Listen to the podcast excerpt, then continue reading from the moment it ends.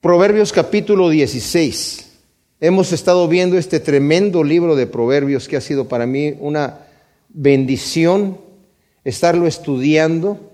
Fíjense que no muchos eh, comentaristas comentan el libro de Proverbios. Hay pastores que les gusta estar enseñando a través de la escritura, a través de la Biblia como lo hacemos nosotros. Van capítulo por capítulo y libro por libro, pero no necesariamente en el orden de la Biblia, ¿verdad? Entonces a veces escogen un libro y escogen este otro libro, pues libros que tienen como, digamos, más sustancia.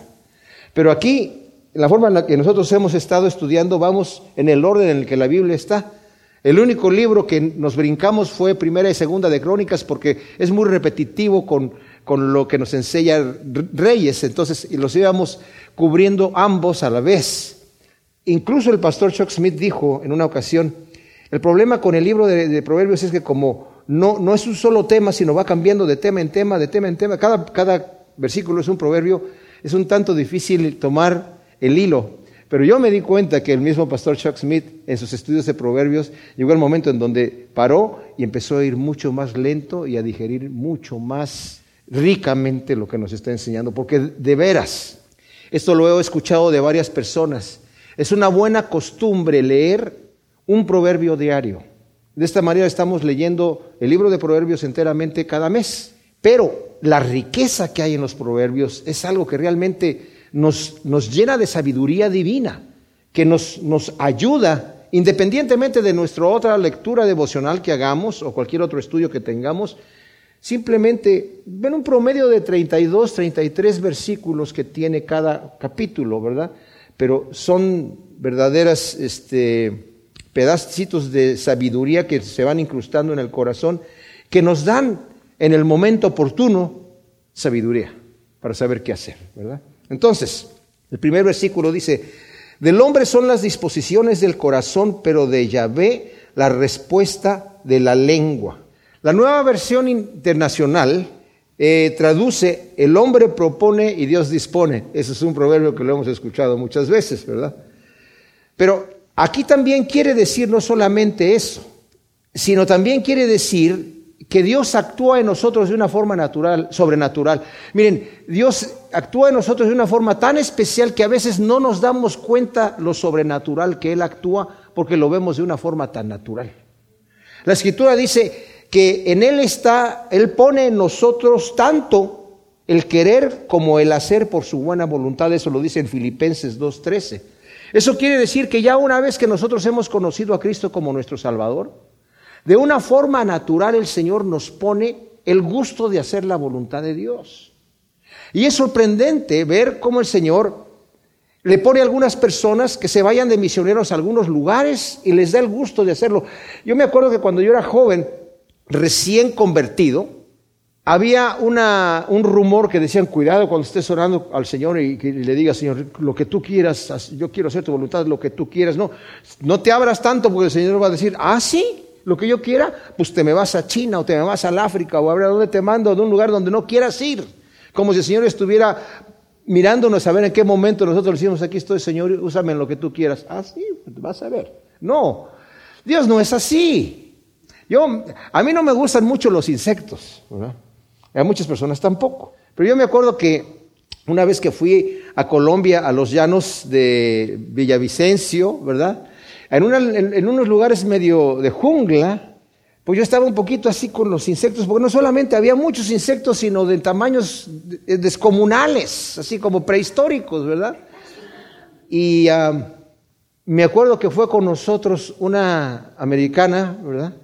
Que pues yo estaba así con los insectos, ay, mira esa cosa, y ella, wow, mira qué increíble. Y con los que veía, porque los vendían ya disecados ahí para un cuadro con un montón de cosas así, había unos que eran como una cucaracha como de casi de 25 centímetros o 30 centímetros, y que con cuernos como escarabajo y patas como de, de tarántula. Y, yo, wow, esa cosa si se me aparece, ¿qué hago? Y esta mujer, oh, ¿me los puedo llevar? Sí. Oh, estos viven aquí, sí. Yo me tengo que venir a vivir aquí. Y se fue de misionera para allá. El Señor te, te pone ese gustito, ¿verdad? Dios pone en nuestro corazón tanto el querer, el hacer, el querer hacer y, y el hacer por su buena voluntad.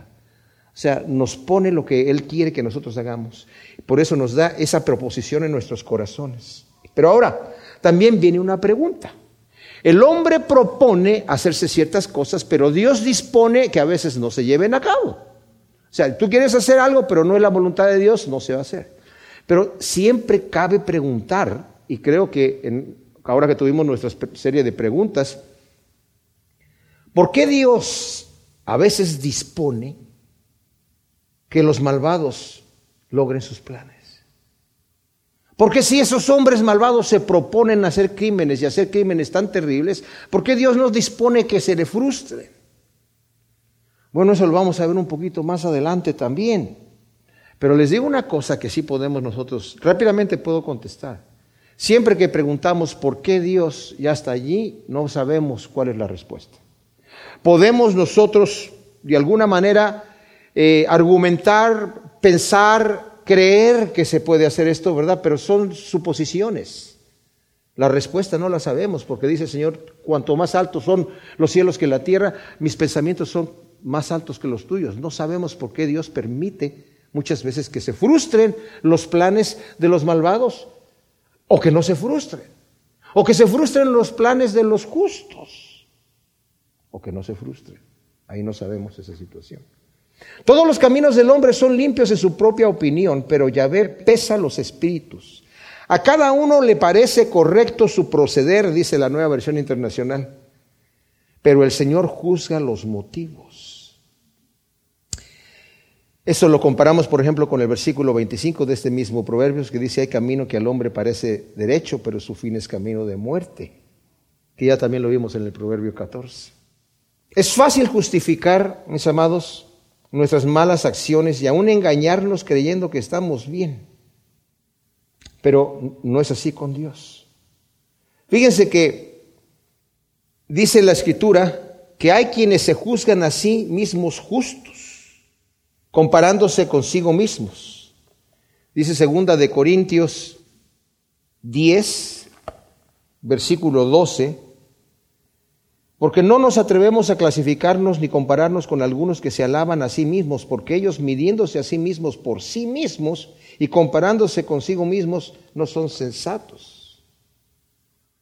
Las personas se tienen que excusar. Fíjense que cuando hacemos algo malo, surge en nosotros por nuestra conciencia un sentimiento de culpa. Y la persona, el ser humano, necesita lidiar con ese sentimiento de culpa, si no enloquece.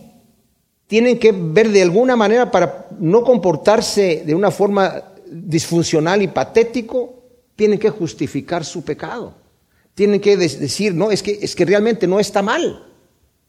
Tiene que de alguna manera zafarse de allí. La gente que no se acerca a Dios a lidiar con su pecado, tiene que excusarse de alguna manera. No puede vivir con ese sentimiento de culpa. Pero no es la manera en la que Dios funciona. O sea, yo me puedo excusar a mí mismo de lo que yo estoy haciendo e incluso me puedo engañar, autoengañar y de creerme mi propia mentira y decir estoy bien. Y aplaudirles a aquellos que hacen lo mismo que yo al principio cuando lo hacía me sentía mal. Estuve leyendo en, en el internet acerca de algunos artículos de psicología, cómo los diferentes psicólogos a través de la historia y filósofos han tratado de lidiar con este sentimiento de culpa, cuando no lo traen delante de Dios, tienen que echarle la culpa a alguien más. Es que es culpa de tu papá, es que es culpa de tu mamá, es que fue fulano el que lo hizo. Dios no quiere que vivamos así. Es que yo lleve el asunto delante de Dios. Dios dice, entremos a cuentas. Tú eres un pecador. Yo te voy a encender la luz y te vas a dar cuenta que eres un pecador y vas a sentirte así con ese sentimiento de culpa. Y una vez que tengas ese sentimiento de culpa, entonces vas a, llegar delante de Dios. En primera de Juan nos dice el apóstol Juan, hablándonos acerca justamente de esto, en el primer capítulo, en el versículo 8, dice, si dijéramos que no tenemos pecado, nos engañamos a nosotros mismos y la verdad no está en nosotros. Pero si confesamos nuestros pecados, Él es fiel y justo para perdonar nuestros pecados y limpiarnos de toda maldad. Porque si decimos que no hemos pecado, lo hacemos mentiroso y su palabra no está en nosotros.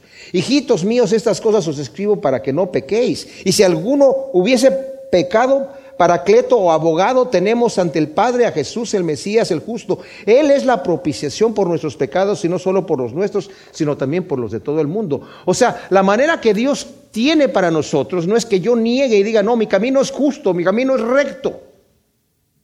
No, el Señor ha pesado tu espíritu y estás mal. Pero ¿qué hago entonces? Tráelo delante de Dios y Él lo va a quitar. Y ya no va a estar, la culpa ya no va a estar ahí porque va a quitarse, va a dejar de existir porque fue pagada ya en la cruz de Cristo. Y no hay paz más tranquila que cuando yo me doy cuenta que ya saldé mi pecado con Dios. Él no solamente me dijo, te perdono y no te voy a castigar, sino yo llevo la culpa y te doy mi posición. O sea, no solamente este perdono, sino te recibo, te acepto. Bienvenido. Y esa es la forma en la que tenemos que llegar delante de Dios. Encomienda ya ve tus obras y tus pensamientos serán afirmados, dice la nueva traducción viviente. Pon todo lo que hagas en manos del Señor y tus planes tendrán éxito. El Salmo 37, versículo 4 y 5. Bueno, desde el 3 dice, confía en Yahvé y practica el bien, habita en la tierra y aspaciéntate de la fidelidad, deleítate a sí mismo en Yahvé y Él te concederá las peticiones de tu corazón. Encomienda a Yahvé tu camino y confía en Él y Él hará. Exhibirá tu justicia como la luz y tu derecho como el mediodía. Al encomendar al Señor nuestras obras, terminamos haciendo su voluntad. El pastor Chuck Smith tenía un proverbio que él mismo dice que sacó, obviamente influido por, por Salomón, que decía, do your best and commit the rest. O sea, haz lo mejor que puedas. Y lo demás se lo encomiendas al Señor. Hay, gente perfeccionista, yo soy perfeccionista, pero a veces mi perfeccionismo me ha llevado a, mantenerme, a quedarme inmóvil. Y eso no está bien, lo reconozco. Tengo que hacer las cosas, aunque, aunque diga, bueno, lo pude haber hecho mejor. Bueno, pero es que es lo mejor que pude, Señor. Pues ya es suficiente. Hasta allí. Y déjaselo en las manos del Señor. Porque si no lo vas a hacer hasta que sea perfecto, me voy a quedar sin hacer nada, ¿verdad? Entonces encomienda al Señor em, tus obras y tus pensamientos van a ser afirmados. Todas las cosas las hizo Yahvé para sí mismo, aún al impío para el día malo. Ahora, la primera parte de este proverbio, Dios ha creado todas las cosas para sí mismo ha molestado a muchísima gente. Pero para dar algunos eh, versículos que refuerzan esto, en Romanos capítulo 11, versículo 36, leemos. Porque de Él, por Él y en Él son todas las cosas, a Él sea la gloria por siempre. Amén. En Colosenses 1.15 nos dice, él es la imagen del Dios invisible, el primogénito de toda creación, porque en Él fueron creadas todas las cosas en los cielos y en la tierra, visibles e invisibles, todo, tronos, dominios, principados, potestades, todo fue creado por Él y para Él. Y en Apocalipsis, cuando están alabando eh, los seres vivientes que están allí, ¿verdad? Y los ancianos que se postran a entregar sus coronas, le dicen al, al Señor, en el capítulo 4 de Apocalipsis, en el, canto de adoración, dice en el versículo 11, Digno eres, oh Señor y Dios nuestro, de recibir la gloria y el honor y el poder, porque tú creaste todas las cosas y por tu voluntad existieron y fueron creadas. Hay otras traducciones que dicen por tu propio placer y para tu placer las hiciste. Ahora hay gente que se molesta con esto. Mi suegro, por ejemplo, era una de las situaciones que lo volvían loco, porque él fue hijo de pastor, pero rebelde y ateo. Decía, yo no puedo aceptar que Dios haya hecho, nos haya hecho para Él. Porque nosotros queremos, que lo que quisiéramos es que Dios, ¿y yo qué? Que no tengo yo la oportunidad de existir para mi propio placer, porque tengo que existir para el placer de Dios? ¿Por, ¿Por qué me hizo Dios para existir en su placer? Bueno, la verdad. La realidad es que esa es la realidad y no la podemos cambiar. Dios nos hizo y nos hizo para Él. El problema está en que nosotros no entendemos cuál es el placer de Dios. No nos hizo para tomar ventaja de nosotros. No nos hizo porque necesitara esclavos o, o necesitara alguien de quien abusar. Nos hizo para amarnos y para compartir con nosotros sus riquezas. Y ese es el placer que Dios tiene al hacernos. Claro que nosotros, para llegar delante de Dios y poder estar aptos para recibir lo que Dios tiene que para nosotros para darnos, necesitamos negarnos a nosotros mismos, porque hay gente que dice, "Yo no puedo aceptar que Dios me haya creado para sí mismo. ¿Por qué no me hizo a mí para mí mismo? Para mi propio placer." Entonces yo quiero vivir para mi propio placer. Y voy a hacer lo necesario para eso. ¿Saben qué? Cualquier persona que vive para sí se va a frustrar y va a quedar insatisfecho. Siempre va a querer más. Salomón lo explica en el libro de Eclesiastés. Dice, yo quise llenar ese vacío que yo tenía y, y quise adquirir más sabiduría. Y, no fue suficiente, fue en vano. Entonces empecé a desvariar en la locura, también fue en vano. Entonces dije, voy a aumentar riquezas. Y, aumenté mis riquezas. El, salario de Salomón eran 230 toneladas de oro al año, solamente lo que recogía de impuestos de Jerusalén, digo de Israel, más aparte lo que le daban otros reyes. La plata en los días de Salomón, dice la escritura, que eran como las piedras, abundaba, no tenía ni valor. Y dice, quise subir mi estatus y el estatus se medía en caballos, en la cantidad de caballos y de carros. Aunque vivió en un gobierno de paz, tenía carros que eran lo equivalente a los tanques de guerra de nuestra época. Y tenía un harem de mil mujeres que también era un símbolo de estatus del rey. Y dice, fue en vano. Entonces quise vivir en diferentes placeres y no me negué a nada que se me ocurrió. Todo lo que se me antojó lo hice. Y dije, ¿de qué sirve esto? El ojo nunca se sacia de ver, el oído nunca se sacia de oír. Al final Salomón se da cuenta que el todo del hombre es que busque a su creador mientras puede ser hallado. Porque un día se va a parar a dar cuentas. Pero les digo un asunto. Si tratamos de vivir para nosotros mismos no vamos a encontrar satisfacción. Pero en cambio cuando tratamos de agradar a Dios encontramos la satisfacción completa. Completa. Ese es el verdadero placer. Y nos vamos a dar cuenta que Dios todo lo que quiere es para nosotros mismos. ¿Se acuerdan ustedes de esa parábola de, las minas, en donde el Señor le da minas a cada uno de sus trabajadores para que las pongan a trabajar? Y talentos les entrega. A uno le entregó cinco talentos, a otro le entregó doce, a otro le entregó uno de acuerdo a su capacidad. Y los pusieron a trabajar y cuando llegan a pedir cuentas, el que tenía cinco talentos dice, Señor, tú me diste cinco talentos, gané otros cinco. El talento era una cantidad de dinero. Dijo, buen siervo y fiel, sobre poco has sido fiel, sobre mucho te pondré. Y el que siguió le dijo, Señor, tú me entregaste dos talentos, los puse a trabajar, gané dos más. Aquí están, Señor. Buen siervo y fiel. Sobre poco has sido fiel, sobre mucho te pondré. Pero el que recibió uno dijo, Señor, yo tuve miedo porque eres un hombre que recoges en donde no esparciste y, ciegas donde no sembraste y tuve miedo y, no quise perderlo. Entonces lo envolví en un pañuelo y lo enterré y aquí está, salvo y sano. Le dijo, mal siervo. Por lo menos lo deberías haber puesto en el banco para que ganara intereses. No has hecho nada con eso. Quítenle ese talento y ¿saben qué dice el Señor? dénselo al que tiene diez. ¿Pero cómo? Que el que tenía diez no le dijo, Señor, me entregaste cinco, aquí están tus cinco y aquí están otros cinco. ¿Cómo es que tiene diez? Porque el Señor se los regresó. Porque el placer de Dios es darnos a nosotros sus riquezas. Entonces, todas las cosas están hechas para el Señor.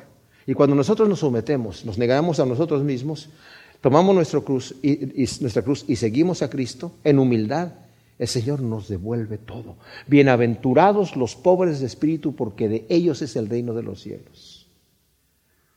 Pero también el impío, dice aquí, para el día malo, aún el impío el Señor lo ha hecho para él. ¿Cómo puede ser? Si nosotros vemos, mis amados, el Señor nos habla que Él utiliza todas las cosas, todas las cosas. No es que el Señor hizo al impío impío. El Señor no hizo al diablo diablo.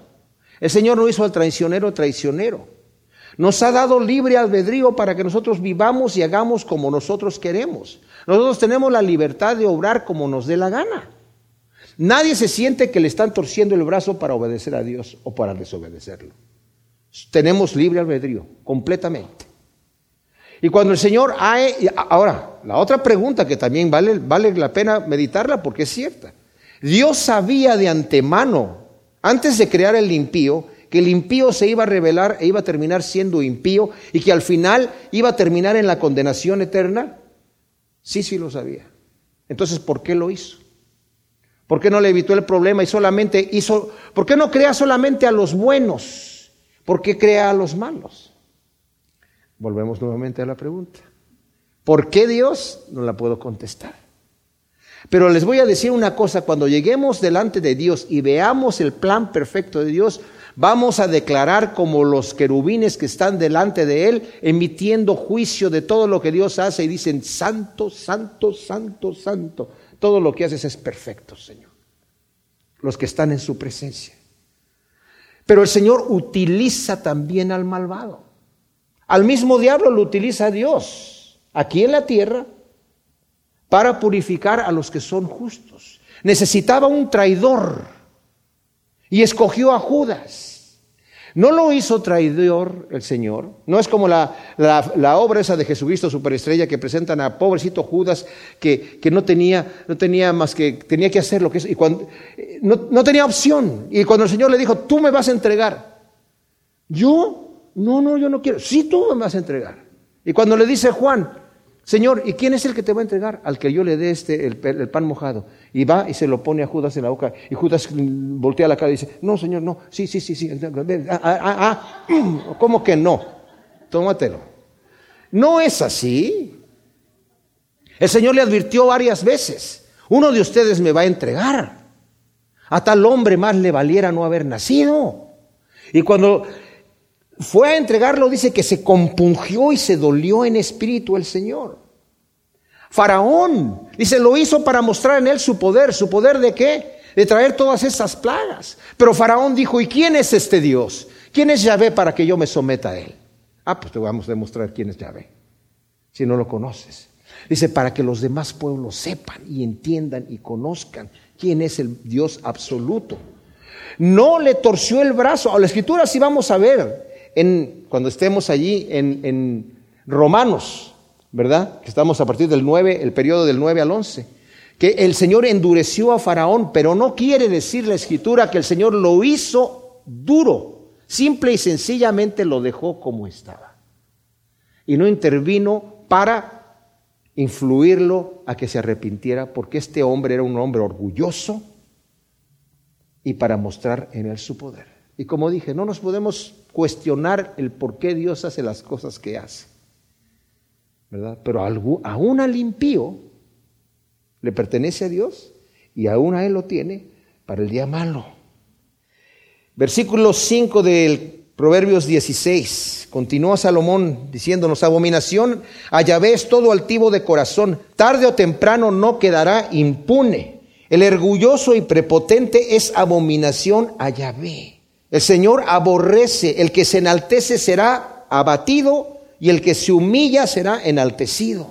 El que se enaltece, mis amados, no ha tenido un encuentro con Dios, con el Dios Todopoderoso y Santo. Veamos los ejemplos de los que han tenido un encuentro con Dios. Abraham, Jacob, Moisés, Josué, Isaías, Daniel, caían en sus rostros postrados. Daniel dice, todo lo que era bueno en mí lo, vi como sucio. Isaías dijo, muerto soy, porque soy un hombre que tiene los labios inmundos y vivo en una generación de labios con gente de labios inmundos, impuros. Delante de la presencia de Dios, mis amados, nadie puede ser altivo. Realmente es abominación a Dios. Y tarde o temprano no quedará sin castigo. Acordémonos del publicano y el fariseo. El fariseo es altivamente ahí, justamente. Gracias te doy, Señor, porque no soy como los demás hombres, pecadores. En sus oraciones estos señores hasta decían, gracias porque me hiciste hombre y no me hiciste mujer. Y, y porque ni siquiera soy como este publicano que está allí, el publicano cobrador de impuestos era considerado como el peor de los pecadores. Estaba dándole gracias a Dios altivamente. Y el otro, dice la escritura, no se atrevía ni siquiera a levantar el rostro diciendo, Señor, sé propicio a mí que soy pecador. Ese es el que era humilde en espíritu, el pobre en espíritu, el que sabía que no tenía ninguna credencial para venir delante de Dios. Y dice el Señor, les digo que este hombre, el que estaba ahí tirado y postrado, salió justificado del templo, el otro no. ¿Por qué? Porque el que se enaltece será humillado y el que se humilla será ensalzado, dice Lucas. Vemos nosotros, por ejemplo, eh, el altivo va a ser castigado. Vemos ya, vimos el ejemplo de Faraón, que fue castigado. Nabucodonosor, se le tiene un sueño y este era un hombre, el rey, a quien quería daba vida y al que quería lo mataba, hacía lo que quería con la gente. Y tiene un sueño y nadie se lo puede interpretar. Entonces dice, como nadie, ninguno de estos adivinos que tengo aquí, sabios, me lo pueden interpretar, que maten a todos estos adivinos y sabios. Y estaba ahí Daniel con sus amigos que habían venido de la primera, en la primera deportación de Babilonia y estaba entre los sabios. Y Daniel le dijo al, al jefe de los eunucos, que estaba a cargo de él, dile al rey que que no mate a nadie, que me dé unos días, yo le voy a resolver el problema. Y va y se pone en ayuno y oración con el Señor y le revela a, Nabucodonosor el sueño. Y le dice, oh rey, el Señor te ha mostrado los reinos que van a venir. Tú eres la cabeza de oro de esa imagen que tú viste. Y después de ti va a venir un reinado eh, que son los pechos de plata, que van a ser dos reinos unidos, el medo persa. Y luego va a venir el estómago de bronce, otro reinado que va a venir después de ese poderoso que fue el reinado de los griegos. Y luego va a venir las piernas de hierro, dice, un, otro reinado que va a continuar en aquel que era el reinado del imperio romano. Y al final va a haber, en los dedos que tuviste, va a haber otro reinado eh, parecido al, romano. Bueno, no voy a explicar todo el, el sueño, pero le dice, por lo tanto, rey, escucha lo que Dios te está diciendo. Dios te ha puesto a ti como rey. El rey de reyes y señor de señores te ha puesto a ti. Después se enaltece Nabucodonosor, a pesar de que después tiene otro sueño, en donde le están advirtiendo, ten cuidado porque te van a cortar. Y de repente se está paseando por allí y dice, oh, la gran Babilonia, no es esta la gran Babilonia que yo he edificado con la, mi majestad y con la fuerza de mi poder. Y en ese momento vino la mano de Dios sobre él y fue quitado de ahí. Era como una bestia. Pero el Señor le permitió estar allí por mucho tiempo conservándole su reinado para que reconociera. Porque él tenía que saber que era abominación para Dios todo altivo de corazón. Por la misericordia y la verdad se expía el pecado y mediante el temor de Yahvé se aparta uno del mar. ¿Por cuál misericordia y verdad es expiado el pecado? Por la misericordia y verdad de nuestro Dios. Justamente como hablaba yo de los nombres de Dios, el Señor cuando pasó delante de Moisés proclamando su nombre, dijo, yo soy, yo soy Dios fuerte, misericordioso y piadoso, que carga con el pecado y la iniquidad. Misericordioso y piadoso. Entonces, ¿por cuál misericordia y cuál verdad se es expiado el pecado? Por la de nuestro bendito Dios. Y mediante el temor de Yahvé, uno se aparta del mal, como ya nos lo había dicho en el Proverbio 8:13. Cuando los caminos del hombre agradan a Yahvé, Él hace que sus enemigos estén en paz con Él. O sea, cuando estamos agradando al Señor, haciendo su voluntad, Él nos bendice en gran manera. Su voluntad es agradable y perfecta, como nos dice en Romanos 12.2. Cuando comprobamos la voluntad de Dios es, es deliciosa. Y cuando estamos haciendo la deliciosa voluntad de Dios, aún hasta nuestros enemigos hacen que estén en paz con nosotros. Por ejemplo, Salomón. Se agradó Dios de Salomón de que le hubiese pedido sabiduría. Dice, y por cuanto no me pediste riquezas y fama y paz con tus enemigos y largos días, te voy a dar sabiduría como nadie la ha tenido ni la tendrá después, pero también te voy a dar todas esas cosas, vas a tener paz con tus enemigos. Yo me voy a encargar de eso. O sea, hace que los enemigos estén eh, aún en paz. Más vale poco con justicia que muchas ganancias injustas. También aquí en el Versículo 16 y 17 del Proverbio 5 dice, más vale poco con el temor de Yahvé que grandes tesoros con sobresaltos. Mejor es la ración de legumbres donde hay amor que buey engordado donde hay rencor. La bendición del justo es eterna, pero la riqueza del impío será consumida. Las riquezas injustas no van a permanecer. El corazón del hombre traza su camino, pero Yahvé establece sus pasos. Y esto va en referencia al versículo primero que vimos también, en donde dice que el hombre propone, pero Dios dispone. Pero también aquí quiere decir que Dios prepara y afirma el camino de los justos y aún utiliza a los impíos para sus propósitos, como hemos visto hace un rato. Dice, Pablo le dice a Timoteo en su segunda carta, en una casa grande hay muchos utensilios. Hay utensilios de honra y utensilios de deshonra. Como he dicho en otras ocasiones, está el cubierto de oro, está la copa de cristal, utensilios de honra, pero también está el basurero, está el excusado, y se necesitan todos. Dice, pero el que se limpia viene a ser instrumento de honra para Dios. Hay un oráculo en los labios del rey, su boca no hierra en la sentencia. Ahora, aquí nos está hablando de un rey justo, obviamente, porque si comparamos con el versículo 12 que viene más adelante, dice, abominable cosa es que los reyes obren con maldad. O sea, cuando dice hay un oráculo en los labios del rey, está diciendo cuando hay palabra de Dios en la boca de un rey, que es justo, sus juicios van a ser certeros en sabiduría y verdad.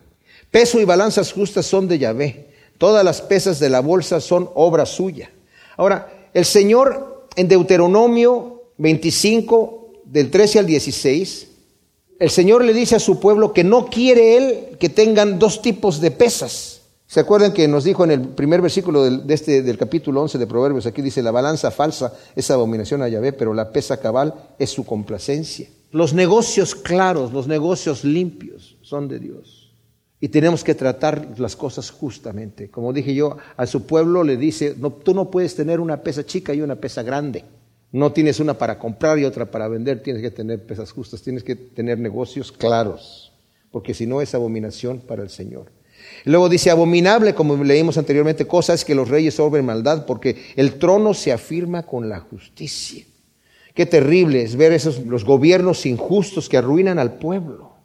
Pero Dios afirma el gobierno que es justo, también nos lo dice en Proverbios 29, 14. Los reyes aprueban los labios sinceros y aman a quien habla rectamente. Ahora, cuando nos está hablando aquí de reyes, también el siguiente nos va a hablar del rey, y el que sigue. A veces no, no, no, entendemos porque no vivimos en ese tipo de gobierno en donde el rey era el que dictaba todo lo que iba a pasar. Pero sí lo podemos ver, ¿verdad? En el terreno del rey de reyes. Los reyes aprueban los labios sinceros y aman quien habla rectamente. Los labios sinceros va en contraste con los labios aduladores. Hay gente que es injusta, que le gusta que le estén adulando, que le estén diciendo, ay, qué bien, ay, qué bien gobiernas, ay, qué bien, todo está muy bien pero los que hablan rectamente en contraste con los malos consejeros y los impíos. David muchas veces estaba quejándose en contra de los consejeros malvados que tenía y decía, Señor, apártame de andar en los consejos del malvado. No me quiero sentar yo en la silla de los escarnecedores, ni quiero estar con los eh, que derraman sangre, porque contaminan, ¿verdad? Uno empieza a juntarse con malas compañías. Fíjense, Roboam tenía consejeros que le aconsejaron mal, el hijo de Salomón, y terminó haciendo lo incorrecto por escuchar el mal consejo. Ahora el versículo 14 dice, la, ira del rey es heraldo de muerte. Hablaba yo de Nabucodonosor. Hacía lo que él quería con la gente y cuando estaba enojado, cuidado. Pero el hombre sensato logrará aplacarlo. El mismo Daniel aplacó la ira de Nabucodonosor cuando Nabucodonosor había decidido mandar matar a todos los sabios y astrólogos y sátrapas que tenían ahí. Y él dijo, déjenme a mí orar y yo voy a darle al rey la interpretación. Y con su sensatez logró, logró aplacar la ira de Nabucodonosor.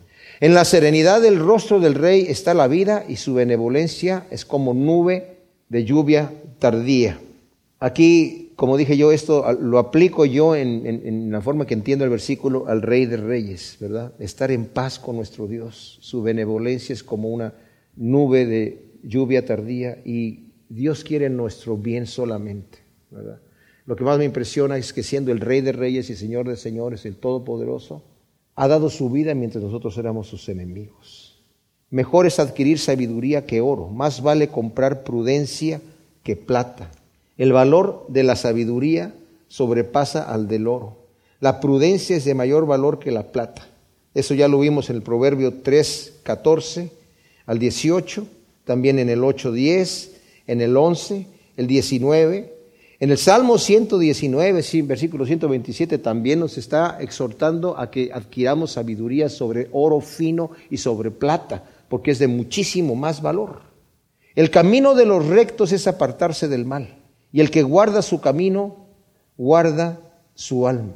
Lo que me habla aquí, mis amados, es que no está hablando que los rectos ya son la gente buena que están haciendo totalmente el bien, sino que es apartarse del mal. Santidad significa eso. Tú eres malo por naturaleza y tú pecas y yerras por naturaleza.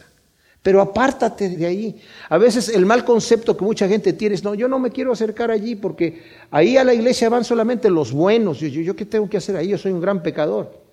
Cristo dijo, yo vine por lo peor del mundo, por lo vil y menospreciado. Pero justamente el camino de los rectos no es que han caminado siempre allí. Obviamente tenemos el Salmo 1, bienaventurado el varón que no anduvo en consejo de malos, ni se ha sentado en silla de escarnecedores, ni ha andado haciendo maldad, es como un árbol plantado junto a corrientes de agua. Qué bien, pero no todos son así. Habemos gente que hemos sido malvados y que todavía tenemos problemas, pero el camino de los rectos es apartarse del mal. Y el que guarda su camino guarda su alma, guarda su camino como de que vuelva a caer en el mal. Está guardando su alma. Antes que el quebrantamiento viene la soberbia y antes de la caída la altivez de espíritu. La soberbia y la altivez de espíritu serán juzgadas y castigadas por Dios. Y vemos que dentro de la justicia de Dios, así es como es. Cuando Dios nos está a nosotros pidiendo que nos humillemos delante de Él, no es porque Dios diga, yo los quiero todos ahí en el piso y quiero casi ponerles el pie en el cuello. No, mis amados. Por mucho que yo me humille delante de Dios, ni siquiera estoy reconociendo su posición del Dios perfecto, recto, Rey de Reyes, Todopoderoso. Y mi posición ni siquiera se puede comparar. ¿Han visto ustedes esas hormigas muy diminutas, chiquititas?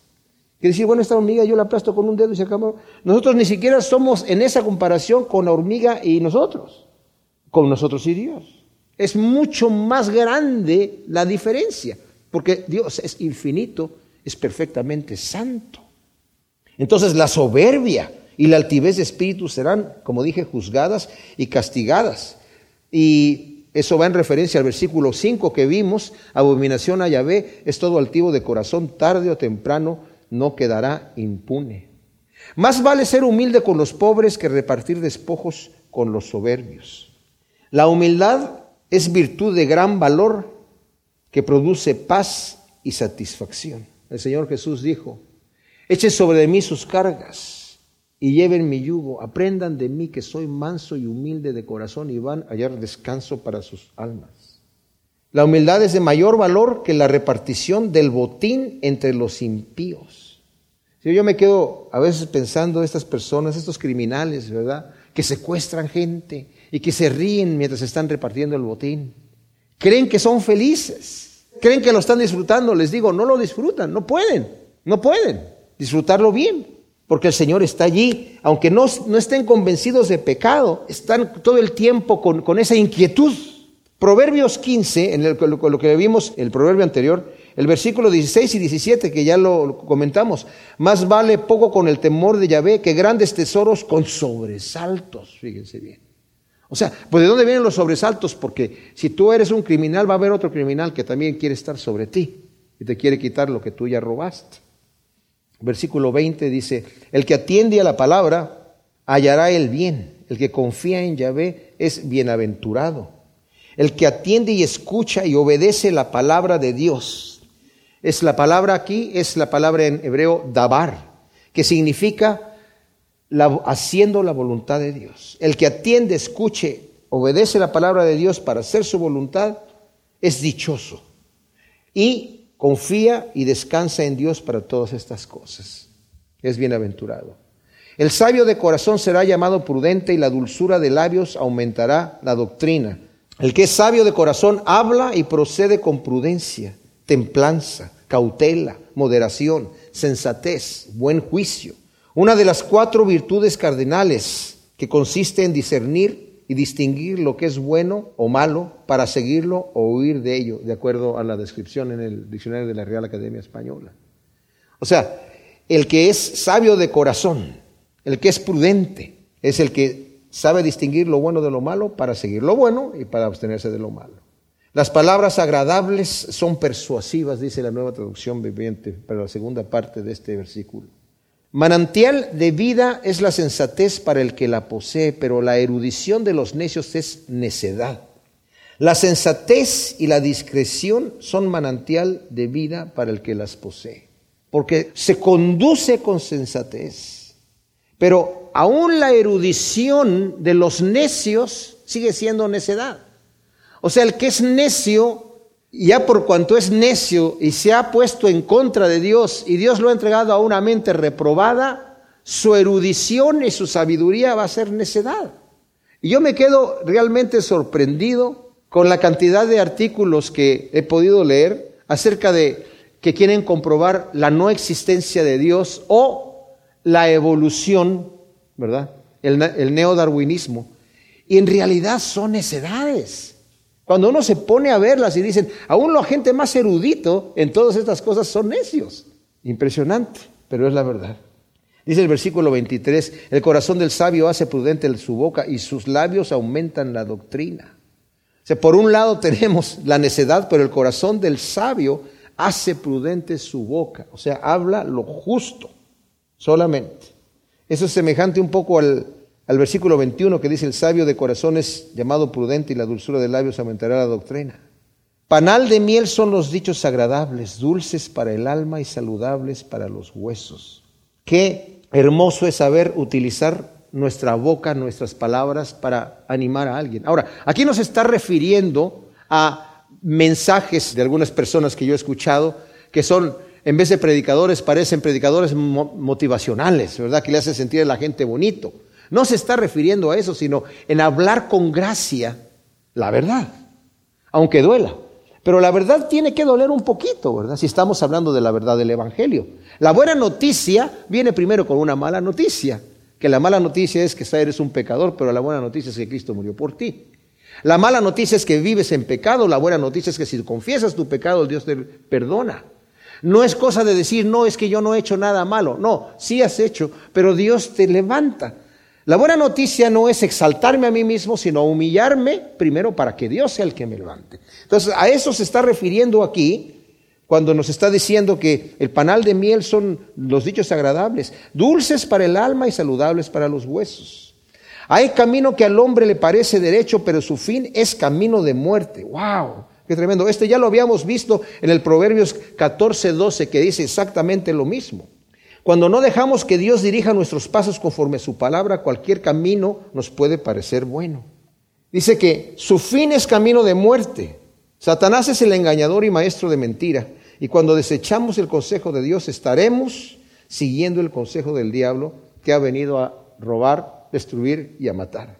Cuando seguimos nuestro propio instinto, erramos porque como dice Jeremías 17:9, engañoso es el corazón y enfermizo más que todas las cosas. ¿Quién lo conocerá? Dios lo conoce, pero ¿qué camino es el camino correcto? Jesucristo dijo, yo soy el camino, la verdad y la vida. Nadie viene al Padre sino por mí. O sea, seguir al Señor significa justamente eso. No es que yo ya me las sé todas, yo no me sé nada. Pero Dios sí se las sabe todas y por eso yo tengo que seguir en pos de Él tomar mi cruz. No dice el Señor, el que quiera ser mi discípulo, prepárese bien, estudie bien lo que tiene que aprender y váyase por su camino. No, niégate a ti mismo, que eso ya es quitarme ahí en el medio. Toma tu cruz, que va a ser el instrumento con el cual vas a someter tu carne, y sígueme, sígueme, ven conmigo. Yo soy tu pastor. No te voy a enviar como una oveja, ve y corre porque ya sabes por dónde ir. No, no sabemos por dónde ir. El Señor nos va a tener que ir guiando poco a poco. Versículo 26, el alma que trabaja, para sí trabaja porque su boca lo constriñe. Ahora, leí varias versiones que están medio cómicas, de cierta manera. Dice la nueva traducción viviente, es bueno que los trabajadores tengan hambre, el estómago vacío los motiva a seguir su labor. No creo que eso quiere decir el versículo. Y luego la nueva versión internacional dice, al que trabaja, el hambre lo obliga a trabajar, pues su propio apetito lo estimula. Mm, no sé. Y la Reina Valera contemporánea dice, el trabajador se afana para calmar su apetito. Su estímulo es llenarse la boca. Yo más bien lo, lo parafraseé también, pero puse, el hombre diligente y trabajador obtiene el beneficio de su labor. Poder suplir sus necesidades lo estimula a trabajar. Y tranquilamente, ¿verdad? El hombre perverso cava el mal y lleva en sus labios fuego abrasador. Fíjense, el perverso cava o se sumerge en el mal, en sus labios lleva fuego abrasador, sus palabras es lo contrario a la dulce palabra. Y también nos dice, el, hombre perverso levanta contienda, nos dice en el versículo 28, y el chismoso divide a los mejores amigos. Proverbios 6, 16 al 19 dice, seis cosas aborrece el Señor y aún la séptima le es abominación. Y dice la séptima, el que hace disensión entre hermanos. El hombre violento seduce a su prójimo para conducirlo por el mal camino, por el camino no bueno. O sea, el hombre violento disfruta pervertir al prójimo para conducirlo al mal. Es increíble. La guerrilla, ISIS y los señores así que, que pervierten a los, a los niños pequeños. Increíble. Los llevan por caminos que no son buenos.